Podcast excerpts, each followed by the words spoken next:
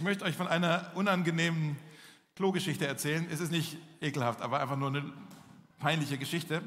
Wollt ihr sie hören? Ja, natürlich. Ne? Ja, erzähl mal.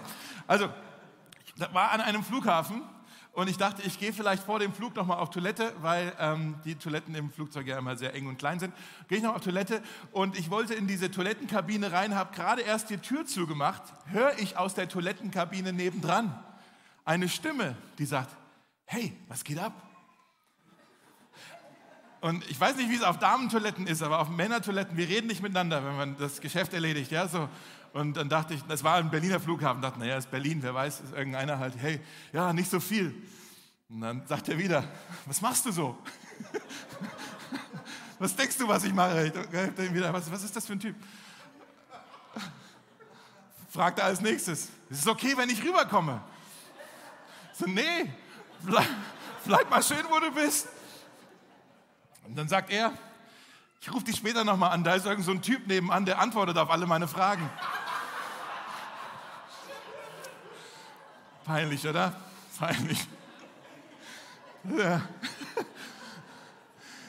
Die, es gibt viele peinliche Situationen, die einfach nur passieren, weil wir die falschen Worte wählen. Mal, habt ihr auch schon mal richtig peinliche Sachen gesagt? Ich war neulich auf einer Party und es ist einfach nur falsch, falsch rausgerutscht. Ich habe mich halt gefreut, jemanden zu sehen. Und dann habe ich gesagt, hey, du bist ja auch hier. Wer hat dich denn eingeladen? So, peinlich, als ob er nicht hingehört. Ja? Ich habe mal eine Trauung gemacht. Am Ende der Trauung, als ich dann gegangen bin, hat dann, das war nicht eure, aber hat dann die, die Braut sich bei mir bedankt. Hey, vielen Dank nochmal für die Predigt und für die Trauung und so. Und, äh, und dann habe ich gesagt, ja, kein Problem, jederzeit. Jederzeit. So, gerade dafür gebetet, Herr, schenkt, dass es hält, eure Ehe. Ja? Und so, hey, falls nicht hält, ruf mich wieder an. Ja? Die dritte Hochzeit ist umsonst. ja?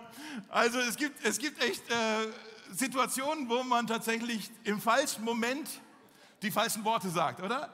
Ist euch auch schon passiert, wir brauchen es jetzt nicht, ihr könnt ja in der Kleingruppe diese Woche drüber reden, das ist die Icebreaker-Frage schon mal. Im falschen Moment die falschen Worte. Heute machen wir weiter mit unserer Predigtreihe äh, über das Markus-Evangelium. Heute ist übrigens der letzte Teil erstmal für eine Weile. Wir sind noch nicht durch durch Marx Evangelium, aber nächste Woche haben wir einen Gastsprecher. Joel ist hier aus Brighton und dann ist schon Advent und dann machen wir 2023 wieder weiter mit Markus. Okay, also holen wir mal ein bisschen Luft zwischendurch.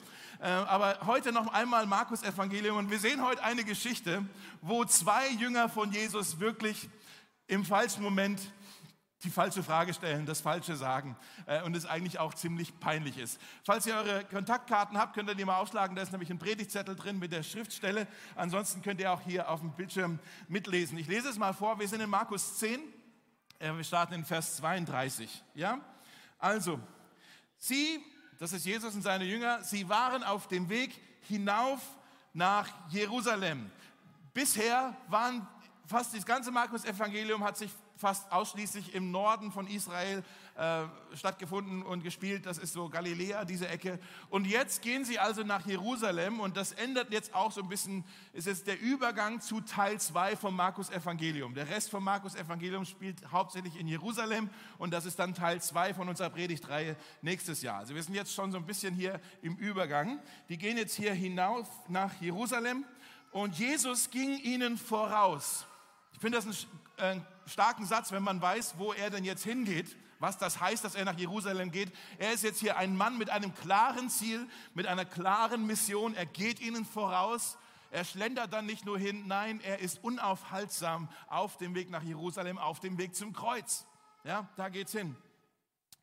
Wieder nahm Jesus die Zwölf beiseite und begann ihnen noch einmal zu schildern, was ihnen in Jerusalem erwartete. Das ist jetzt bereits das dritte Mal im Markus Evangelium, dass er ihnen das erzählt. Er bereitet sie vor. Er sagt, wenn wir in Jerusalem ankommen, wird der Menschensohn, er redet über sich selber, er wird an die obersten Priester und Schriftgelehrten verraten werden. Sie werden ihn zum Tod verurteilen und an die Römer ausliefern und die werden ihn verspotten, anspucken, auspeitschen und ihn schließlich töten. Doch nach drei Tagen, davon haben wir gerade gesungen, wird er wieder auferstehen. So, kurz überlegen, wenn das jetzt, wenn du jünger wärst und ihr lauft nach Jerusalem, Jesus geht voraus, dreht sich um, hey, ihr wisst schon, was uns jetzt hier erwartet und er erzählt euch jetzt, was hier auf euch zukommt, dann also mich hätte es entsetzt, diese, diese Ankündigung. Ich würde sofort sagen, ja Jesus, warum gehen wir denn dann nach Jerusalem, wenn uns das dort erwartet? Komm, wir gehen irgendwie in die andere Richtung. Wir können dich irgendwo verstecken in irgendeiner Höhle. Das ist doch vermeidbar, was du uns hier beschreibst. Ja, warum gehst du mit uns jetzt dahin? Äh, lass uns einfach von der Bildfläche verschwinden.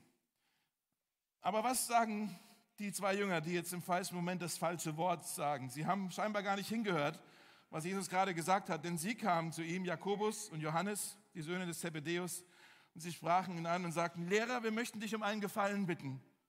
Was soll ich denn für euch tun? fragte er.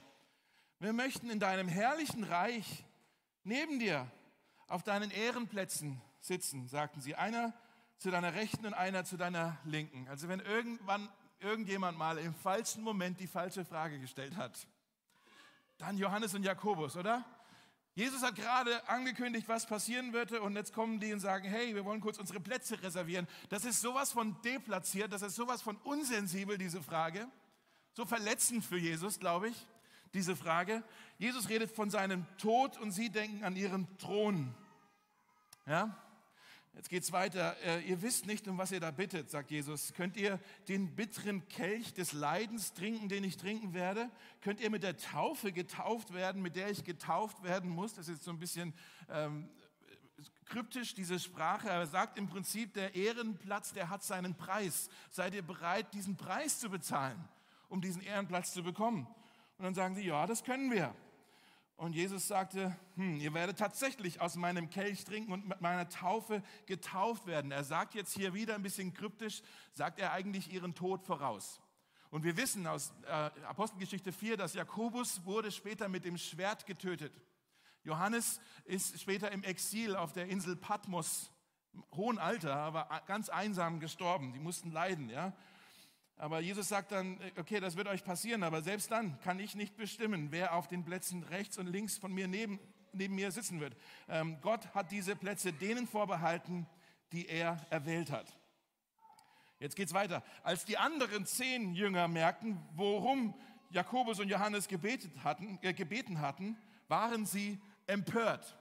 Entweder weil sie gedacht haben, hey, wie könnt ihr nur so eine Frage stellen? So was von unsensibel, das ist überhaupt nicht angebracht. Oder weil sie gesagt haben, äh, eher so aus dem Neid heraus, oh Mist, jetzt haben die beiden zuerst gefragt. Wir wollten die Frage ja auch stellen, jetzt kamen die uns zuvor. Ja, also eher so konkurrierend, kann auch sein. Wir wissen es nicht genau, warum sie empört waren. Und dann steht da nur, da rief Jesus sie wieder zusammen.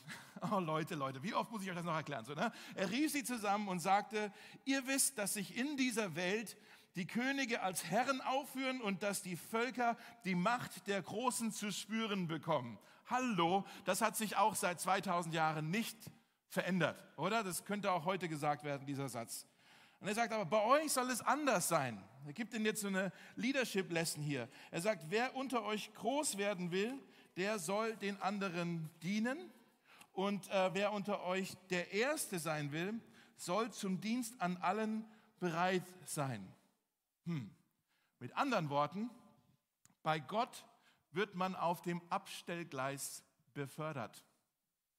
Ah. Bei Gott wird man auf dem Abstellgleis befördert. Ihr sollt zum Dienst an allen bereit sein. Ihr sollt euch erniedrigen. Und er sagt dann, selbst ich, selbst der Menschensohn, ich bin nicht gekommen, um mich hier bedienen zu lassen, sondern um anderen zu dienen und hier das Leben als Lösegeld für viele Menschen hinzugeben. Krasser Text, oder? Also Jesus versucht hier seine Jünger vorzubereiten für das, was kommt. Und sie denken aber nur an ihren Status. Sie denken nur an ihre Position. Und das ist auch nicht das erste Mal, dass sich die Jünger untereinander darüber stritten, wer denn jetzt von ihnen der Größte und wer denn jetzt von ihnen der Wichtigste sei. Man nennt das auch Ehrgeiz auf Deutsch. Man geizt um den Ehrenplatz. Ja? Die waren sehr ehrgeizig. Ehrgeizig ist eine, Ehrgeiz ist eine gefährliche Sache. Ehrgeizig im besten Sinne ist eine gute Sache, weil es dich motiviert, weil es dich antreibt, irgendwie deine Ziele zu erreichen. Es ist immer besser, ehrgeizig zu sein, als faul zu sein. Aber Ehrgeiz hat so auch so eine Schattenseite.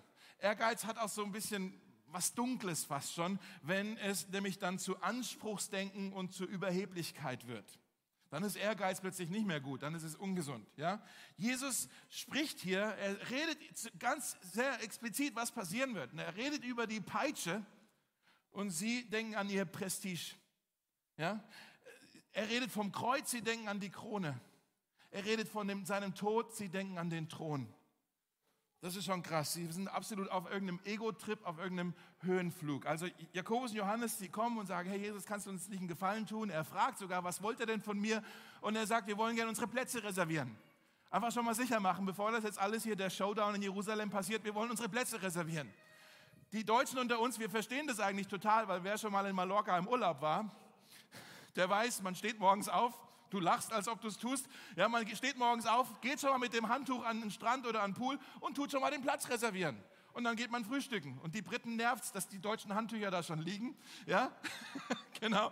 Ja, so für uns ist es ganz, ja klar, man reserviert seinen Platz, wenn man einen guten Platz am Strand haben will. Ihr guckt mich alle voll entsetzt an, als ob ihr das noch nie gemacht habt. Eure Plätze am Strand reserviert. Ja, ja, wir müssen mal in Urlaub gehen, Leute. genau.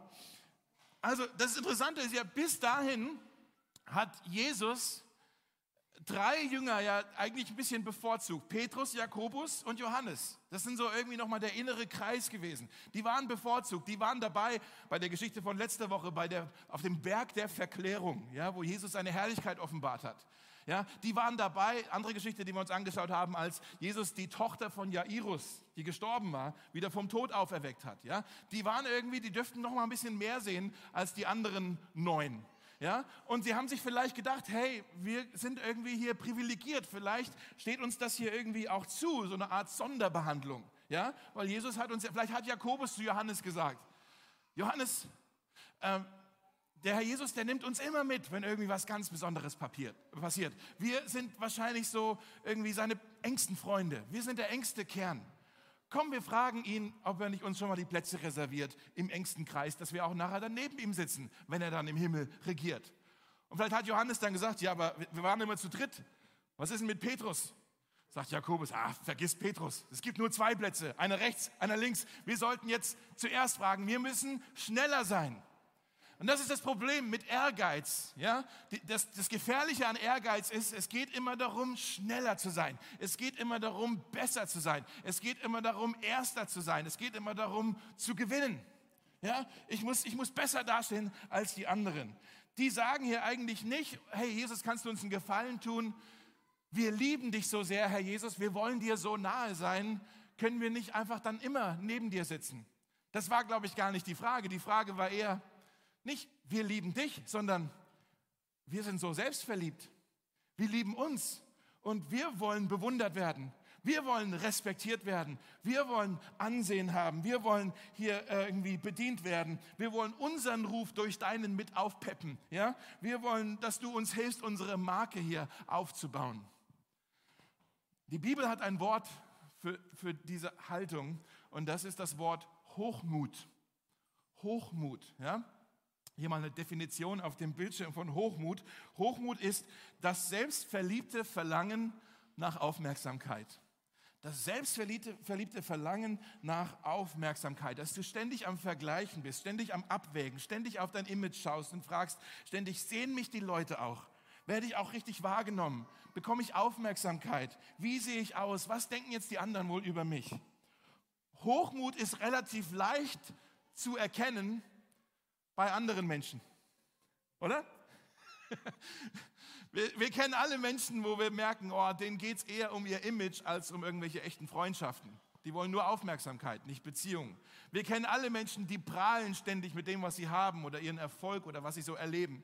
Wir kennen alle Menschen, die ihre Fehler nicht eingestehen können und immer nur die anderen sind schuld. Ja? Wir kennen alle Menschen, die, ähm, was habe ich noch aufgeschrieben, ach so, die, die irgendwie immer alles besser wissen und auf keine Hilfe angewiesen sind. Ja? Hochmut ist relativ leicht zu erkennen bei anderen Menschen. Das Problem ist, wir erkennen, es, wir, es, wir erkennen es nur sehr selten in uns selbst. Das versteckt sich so gut in uns selbst, dass keiner würde sich von sich selber sagen, ja, ich bin ein sehr hochmütiger Mensch. Nein, nein, wir sind ja alle demütig. Ne? Alle demütig. Wir erkennen es selber. Jemand hat mal gesagt, Hochmut ist wie Carbonmonoxid. Ja, man bemerkt es nicht, aber es bringt dich langsam um. So ist, so ist Hochmut. Bei anderen Sünden ist es ja ziemlich offensichtlich, wenn wir sie begehen. Ja, also es ist ja nicht so, dass man irgendwie so, hups, ich habe Ehebruch begangen. So, man wacht morgens auf und sagt, du bist ja gar nicht meine Frau. Nee, das weiß man. Man weiß, wenn man Ehebruch begeht. Man weiß sehr wohl, was man tut. Man weiß sehr wohl, was man tut, wenn man irgendwo Geld klaut, beim Arbeitgeber oder irgendwo so. Und dann macht er nicht den Geldbeutel auf und sagt, huch, wo ist denn das Geld jetzt auf einmal hergekommen? Du weißt genau, wo das Geld hergekommen ist. Ja? Da ist es sehr offensichtlich. Aber Hochmut versteckt sich sehr, sehr gut. Neulich war Jenny und ich, wir waren ähm, in einem Hipster-Café in Berlin. Und eigentlich mag ich so äh, coole Hipster-Vibes, wenn ein Café schönes Interior hat und so. Aber das war so ein richtig, ihr kennt die, so richtig so überversnoppt, diese Cafés, ja, wo alles irgendwie äh, bio, lokal, glutenfrei, laptopfrei, nachhaltig, so alles, oh, okay, okay, okay, super versnoppt. Und dann hat sie den Kaffee gemacht und hat mich dann, ich habe ein Flat White bestellt, und dann hat sie gefragt, äh, Hafermilch oder Mandel? Und ich sagte, äh, normale Kuhmilch ist eigentlich okay. Und sie, so primitiv.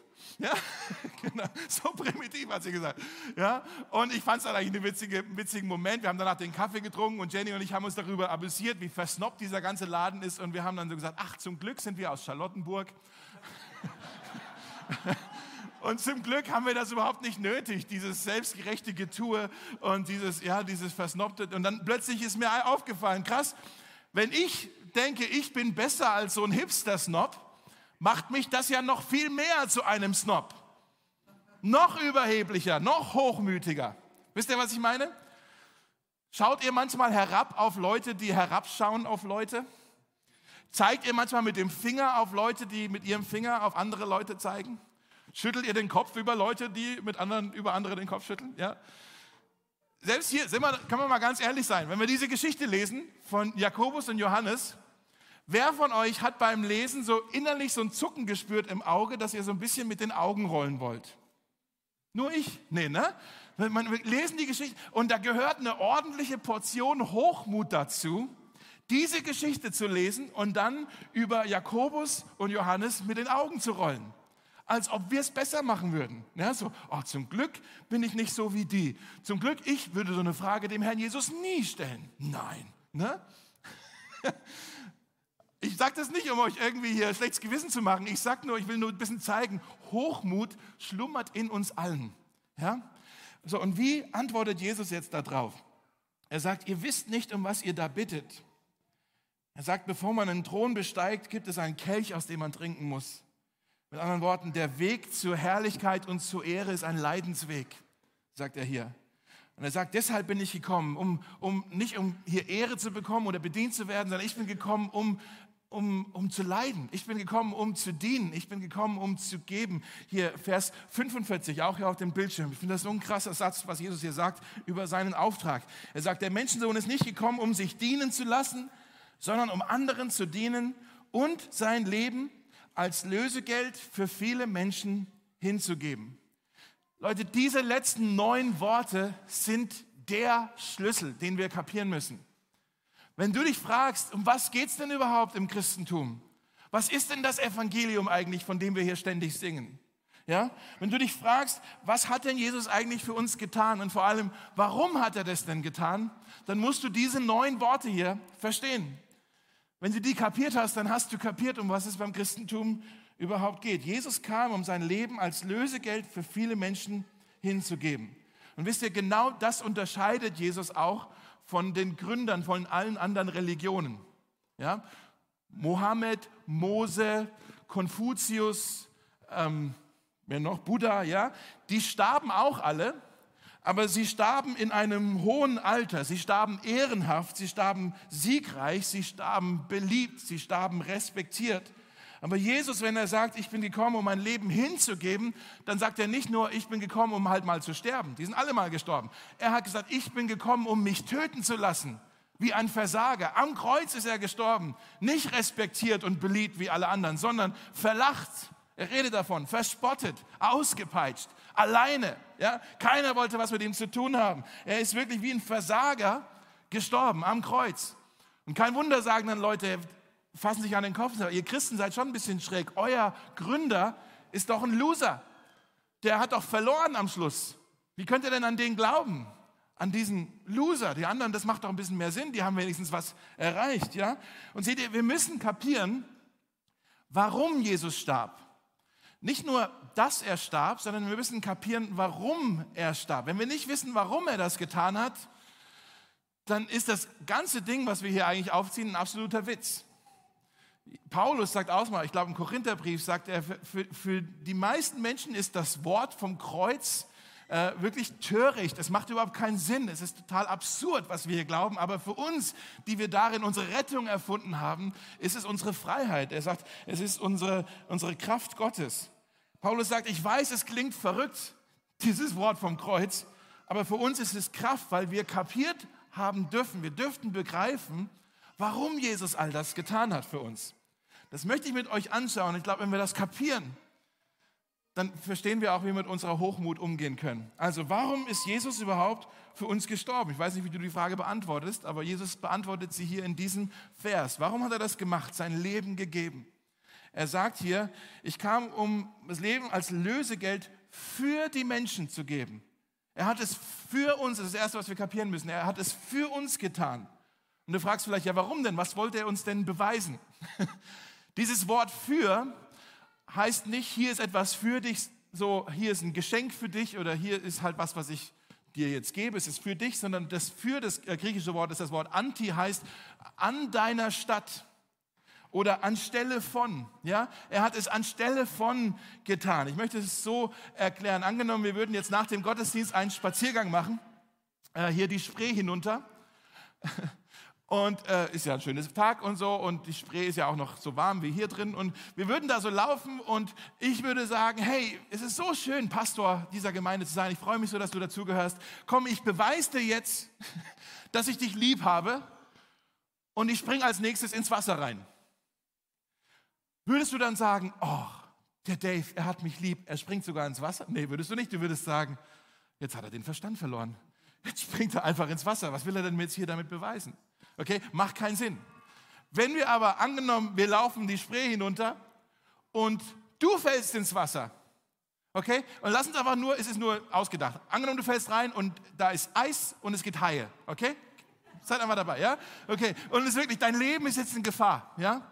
Und dann springe ich rein, um dich zu retten aus diesem Fluss, der dich umbringt, ja? Und ich hol dich wieder raus aus dem Wasser, aber in meiner Rettungstag, du bist sicher, sterbe ich dabei. Der Fluss, der dich umbringen würde, bringt mich um. Versteht ihr, was ich meine? Ja, dann bist du gerettet, aber ich habe an deiner Stelle, ich habe deinen Platz eingenommen und ich, mich hat es jetzt erwischt. Das ist das, was Jesus sagt. Er hat für uns sein Leben hingegeben.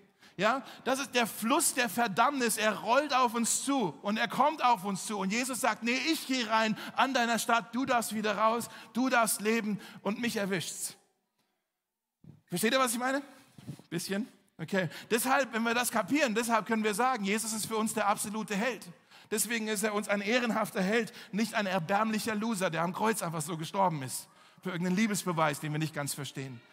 Wir müssen verstehen, das wäre unser Platz gewesen. Ja? Wenn wir begreifen, vielleicht möchte er das aufschreiben, wenn wir begreifen, dass er unseren Platz einnehmen musste, erkennen wir unsere Verlorenheit. Unsere Verlorenheit. Eigentlich das theologische Wort, was ich da eigentlich hinsetzen sollte, wäre das Wort Verdorbenheit. Ja, Verdorbenheit, da denkst du jetzt irgendwie an vielleicht ein paar Sachen in deinem Kühlschrank, die verdorben sind, die du mal ausmisten solltest vor dem Pesto-Sonntag. Aber äh, Verdorbenheit das theologische Wort heißt eigentlich, wir sind tot in unserer Sünde. Wir sind tot in unserer Sünde heißt, wir sind unfähig, uns selber überhaupt zu retten aus diesem Fluss heraus. So, so verloren sind wir. Und vielleicht sagst du, Moment mal, ich sehe überhaupt gar keinen Fluss. Und wenn schon, denn schon, ich bin doch ein ganz guter Mensch, ich komme schon zurecht, ich bin doch hier im Gottesdienst, bringe mich doch ein in der Gemeinde, ich arbeite mit, ich habe eine Kleingruppe, ich spende doch, ich bin doch ein ganz guter Christ. Was willst du denn von mir, dass ich das überhaupt nicht irgendwie, irgendwie äh, Hilfe brauche? Ich bin doch brav, ich bin doch fromm. Ich möchte dir sagen, solange du dir etwas auf deine eigene Leistung einbildest, wird es dir schwerfallen, deine Verlorenheit zu erkennen. Solange du dir etwas einbildest auf deine eigene Leistung, wird es dir schwerfallen zu begreifen, dass der Tod von Jesus am Kreuz für dich nötig war, notwendig war. Ja? Das zweite Wort, was ich noch schnell anschauen möchte aus diesem Vers, ist, er kam, um sein Leben als Lösegeld zu geben. als Lösegeld. Wenn wir an Lösegeld denken, denken wir vielleicht irgendwie an so, eine, an so einen Krimi, wo irgendjemand gekidnappt wurde und jetzt gibt es hier irgendwie den, den Lösegeld, das ist von Erpresserbrief oder irgendwie sowas. Das ist nicht falsch, so darüber nachzudenken. Aber damals war es so, wenn irgendwo ein Krieg war zwischen zwei Völkern und äh, das Lösegeld war dann der Preis, um Kriegsgefangene aus der Sklaverei wieder freizukaufen. Also wenn du ein Krieger warst damals und für dein Land gekämpft hast, äh, und du hast einen Kampf verloren, dann wurdest du entweder sofort, also du hast den Kampf verloren, aber du hast überlebt, ja, und irgendwie ergeben uns, würdest du entweder sofort getötet oder die Leute hätten gesagt, ach guck mal, du siehst ganz kräftig aus, du kommst mit uns nach Hause und dann wärst du wirklich auf Lebenszeit für den Rest deines Lebens ein Sklave beim im feindlichen Volk. So lief das damals. Und es gibt eigentlich auch keinen Weg, keinen Ausweg für dich, es sei denn, der König von deinem Land sagt, ich zahle ein Lösegeld, um diesen Krieger wieder nach Hause zu bringen. Der ist mir so wichtig. Und dieses Lösegeld war wirklich eine enorme Summe, völlig übertrieben vielleicht. Ja, so viel ist doch keiner wert. Aber wenn der König sagt, nee, der ist mir so viel wert, dann zahle ich diesen Preis und ich bringe ihn wieder nach Hause. Ja? Und das müssen wir jetzt auch kapieren. Wir sind Kriegsgefangene. Geistlich gesehen sind wir Kriegsgefangene. Wir sind von der Sünde versklavt. Wir sind in Knechtschaft, sagt die Bibel. In Knechtschaft. Wir, sind, wir haben einen Kampf verloren und jetzt sind wir, werden wir von der Sünde regiert und wir sind selber unfähig, uns aus dieser Situation heraus zu befreien. Aber Jesus kommt, der Königssohn kommt und sagt, weil du mir so wertvoll bist, bin ich bereit für dich das Lösegeld zu bezahlen. Ich bin bereit, deine Situation so zu verändern, dass du nicht mehr Sklave bist, sondern wieder frei sein kannst. Ich bin bereit, all das zu tun, weil du so mir, mir so wichtig bist. Ich habe dich erwählt, um dich frei zu kaufen. Und der Preis ist nicht Geld, der Preis ist das Leben des Königssohns.